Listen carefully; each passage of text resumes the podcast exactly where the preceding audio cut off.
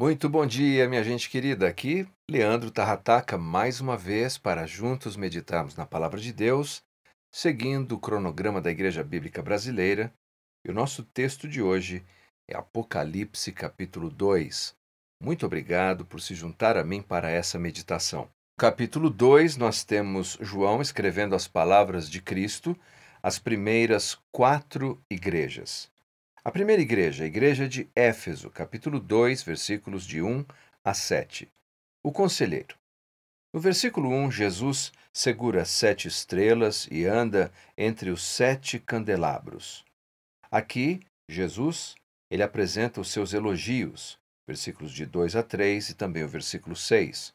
Através do trabalho árduo, da paciência, a igreja operou vários feitos justos eles não toleram o pecado, versículo 2.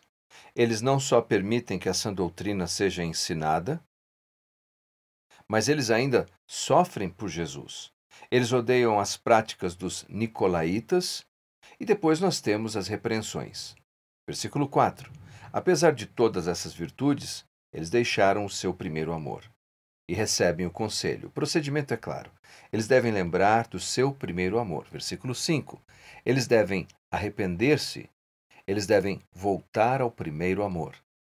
Senão, eles têm a penalidade descrita logo na sequência, no versículo 5, na parte D.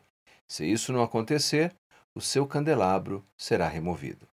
E o desafio que Jesus apresenta a eles: Jesus promete que todos os verdadeiros vencedores receberão o fruto da árvore da vida no paraíso. Então, isso nos leva à igreja de Esmirna, versículos de 8 a 11. O conselheiro, agora Jesus, ele é apresentado como sendo o primeiro e o último, o que esteve morto, mas que está vivo para sempre.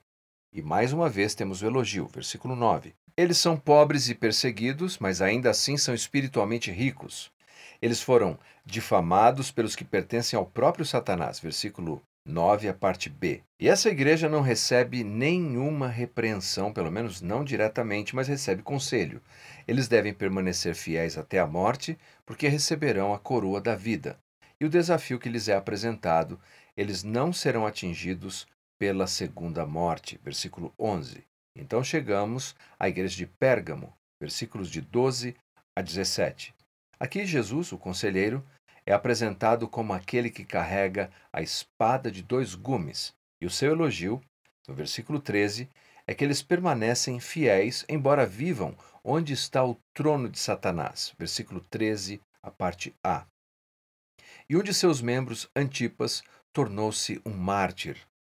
Agora a repreensão nos versículos 14 e 15. Eles são tolerantes com os mestres de Balaão. Eles são tolerantes com os mestres dos Nicolaítas, versículos 14 e 15. Então recebem o conselho: arrependam-se ou serão punidos. E o desafio apresentado é que participem do maná escondido, porque receberão então uma pedrinha branca com um novo nome. E chegamos na igreja de Tiatira, capítulo 2, versículos de 18 a 29. O conselheiro agora, Jesus, ele é apresentado como aquele que tem olhos como chamas de fogo e os seus pés como bronze polido. O elogio. As suas obras, o seu amor, a sua fé, a sua paciência aumentam consideravelmente. Mas eles não escapam à repreensão. Versículos 20 ao 23. A perversidade. Eles estão permitindo que uma falsa profetisa chamada Jezabel ensine imoralidade e idolatria. O alerta: a menos que se arrependam, ela e os seus seguidores sofrerão de enfermidade e até mesmo de morte. O conselho: Jesus diz aos fiéis que conservem o que têm. E o desafio apresentado nos versículos 26 ao 29, eles ajudarão a governar as nações. Eles receberão a estrela da manhã. E que promessas maravilhosas são essas! Como podemos ver, em todas essas cartas temos a mesma estrutura: a apresentação de Jesus, um elogio, via de regra uma repreensão, com uma única exceção, um conselho e um desafio que possamos aprender com estas cartas do Apocalipse e aplicarmos em nossa vida e em nossa jornada. Oremos. Pai, muito obrigado por essa mensagem tão especial encontrada no livro da Revelação.